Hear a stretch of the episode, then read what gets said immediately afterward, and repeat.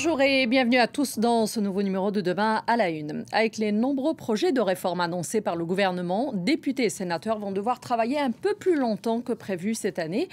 L'info circulait depuis des semaines, mais le décret présidentiel du 19 juin est venu confirmer la rumeur, je cite, le Parlement est convoqué en session extraordinaire à partir du lundi 3 juillet. Pour débattre de ce sujet, j'ai le plaisir d'avoir à mes côtés le politologue Jean-Christophe Gallienne. Bonjour.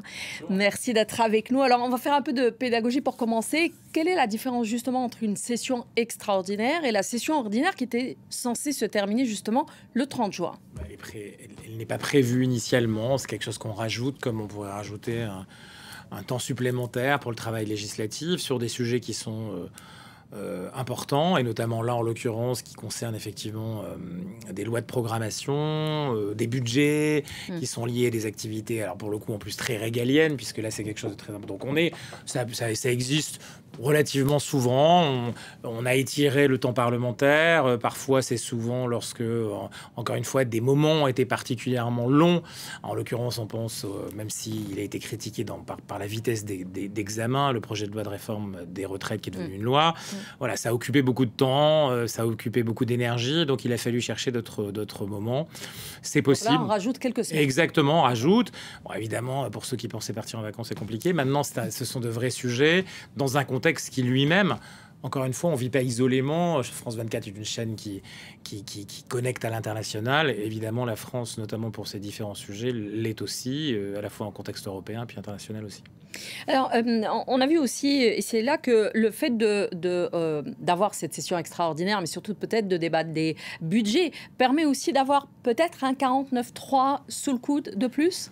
C'est-à-dire que il ça reste à préciser dans le contexte où on est. On n'est pas quand même dans, une, dans un projet de loi de finances ou dans un projet de loi de financement de la sécurité sociale qui permet à ce moment-là d'être dans une capacité de le faire comme on veut. Il y a une dimension budgétaire sur l'ensemble, mais ça n'est pas relié forcément à l'exercice, si vous voulez. On est dans quelque chose qui veut projeter des financements sur une période longue de mon point de vue, on n'est pas dans la capacité d'utiliser cette, cette, procédure, je dirais, particulière mm. qui permet d'accélérer, évidemment, de jouer la confiance.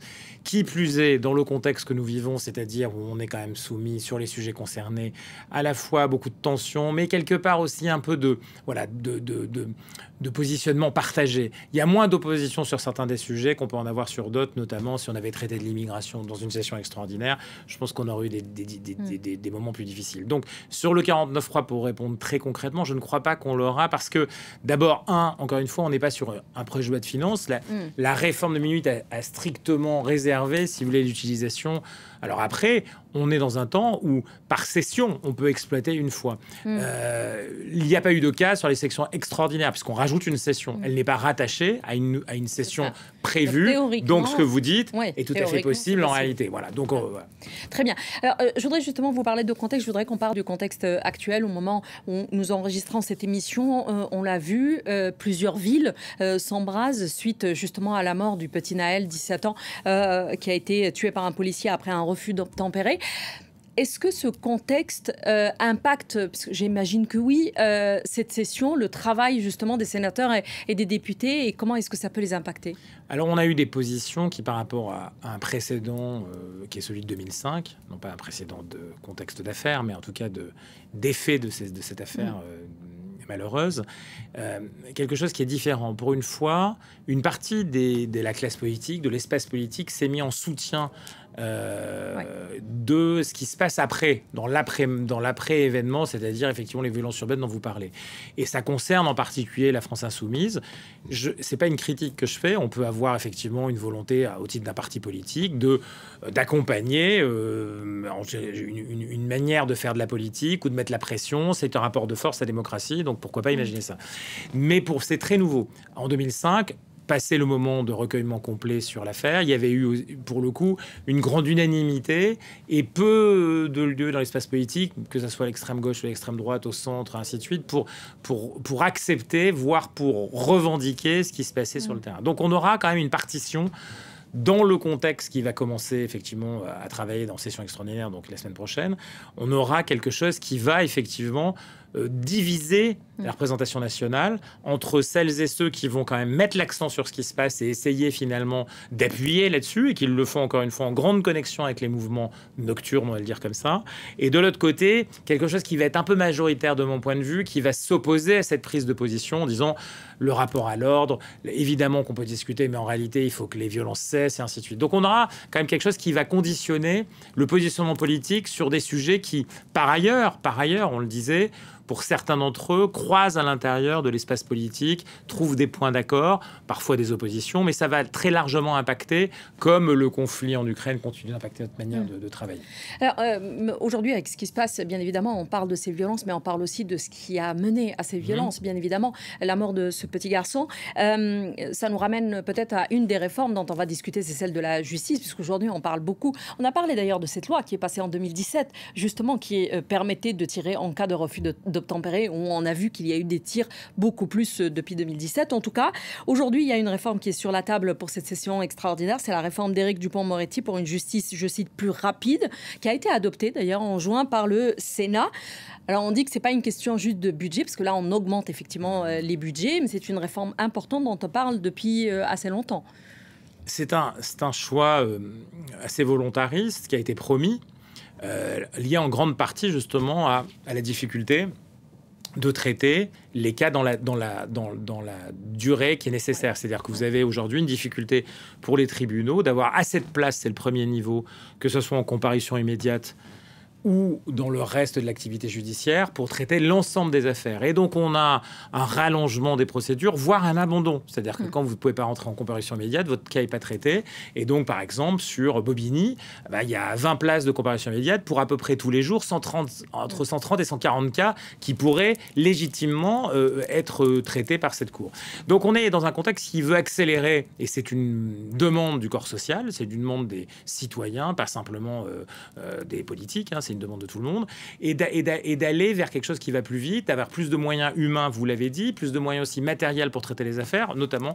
Et ça veut dire qu'on est quand même dans un contexte où on veut répondre. Alors évidemment, ce qui se passe cette, les, nuits au moment où nous enregistrons, c'est quelque chose qui, de fait, peut faire de la comparution immédiate, de fait, c'est de la justice des jeunes, de fait, et tous ces éléments vont être pris en compte ou devraient être pris en compte mm. par ce projet de loi qui deviendra une loi de programmation là aussi. Alors il y a un autre grand dossier qui concerne la loi de programmation militaire 2024-2030. Je voudrais qu'on écoute euh, tout d'abord euh, euh, le président Emmanuel Macron. C'était lors de ses vœux aux forces armées en janvier dernier. Il en parlait justement. On revient pour en discuter après. Mais il nous faut aussi, en tant que nation, nous transformer nous-mêmes, être prêts à des guerres plus brutales, plus nombreuses et ambiguës à la fois, comme je viens de l'évoquer. C'est cette haute ambition que porte la loi de programmation militaire. Alors que la loi de programmation militaire 2019-2024 représentait un effort de 295 milliards d'euros. Je peux vous le dire à présent, je solliciterai de la représentation nationale que nous puissions consacrer sur la période 2024-2030 un effort budgétaire de 400 milliards d'euros, ce qui permettra de couvrir un total de 413 milliards d'euros de besoins militaires. Jean-Christophe Gallienne, alors justement, on parle de centaines de milliards pour cette loi de programmation. Le président de la Commission des Affaires étrangères et de la Défense du Sénat, Christian Cambon, il avait lui euh, dit qu'il fallait euh, aujourd'hui que cette loi, en tout cas, intervienne dans un contexte et un tournant géostratégique que constitue la guerre en Ukraine. C'est l'impact de cette guerre, effectivement, qui pousse à, rediscuter de ces budgets. Alors c'est comme sur le sujet précédent, on a, on a un changement de la manière de se comporter, des incivilités, de la criminalité. Les difficultés sociales ont bougé très mm. largement, sont accélérées. Alors c'est lié à beaucoup de facteurs. Là, en l'occurrence, c'est le contexte international. Alors c'est l'Ukraine, mais pas seulement.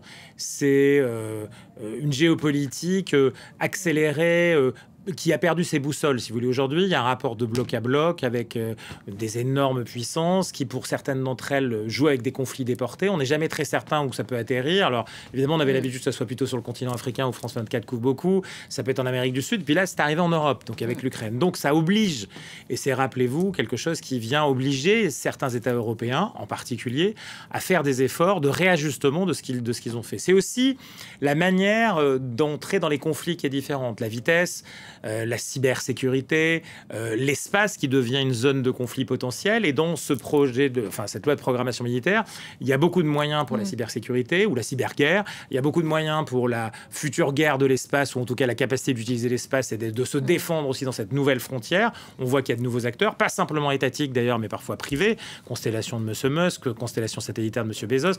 On est dans un nouveau rapport de force global mm. et qui nous concerne tous. Alors il nous concerne aussi, c'est aussi une partie de la loi de programmation militaire sur notre sol à nous, parce que évidemment que ces conflits, ils ne sont pas que chez nos voisins, parfois même proches, ils peuvent arriver ici parce que le terrorisme continue, des activités euh, diverses et variées peuvent exister sur le territoire national. Donc c'est un changement de paradigme complet hmm. euh, qui est là pour durer et qui, dont on ne sait pas trop d'ailleurs comment il peut s'accélérer, s'intensifier. On sait simplement qu'il y a des volontés de puissance, des hubris qui se hmm. manifestent partout et donc il faut réagir par rapport à ça. Alors on n'a plus qu'une petite minute. Euh, les sénateurs vont avoir moins de temps dans cette session extraordinaire parce qu'il y a une campagne électorale. Je rappelle qu'il y a un renouvellement du parti du Sénat qui aura lieu en septembre prochain. Est-ce que ce scrutin peut, euh, d'une manière ou d'une autre, impacter le calendrier législatif? Alors, globalement, les évaluations, c'est qu'on aura une assez grande stabilité et que paradoxalement, alors que mm. quand on voit leur poids politique à l'intérieur du pays aujourd'hui, les républicains continueront à maîtriser cet espace-là. Maintenant, c'est aujourd'hui, on ne sait pas ce qui peut se passer d'ici là. D'où parfois d'ailleurs des, des, difficultés qui peuvent exister avec la majorité présidentielle. On sent bien qu'il y a une zone de conversation. On mm. sent bien qu'il y a quelque chose qui se passe sur le bord droit de la majorité présidentielle avec les républicains, parce que chacun se cherche et cherche un destin de stabilité ou de progression pour les uns, les républicains, et de stabilité pour la majorité présidentielle, d'extension pour trouver quelque chose? Mm. Ça va être le moment en particulier. On va voir autour de ces projets. Mais je vous dis, c'est pas des projets où il y a une grande adversité entre eux. Ça viendra au moment peut-être d'ailleurs où on aura les sénatoriales ou juste après pour les projets de loi immigration en particulier. Merci beaucoup Jean-Christophe Gallien pour toutes ces explications. Merci. Merci à vous de nous avoir suivis. Restez avec nous sur France 24 et très bon week-end à tous. Au revoir.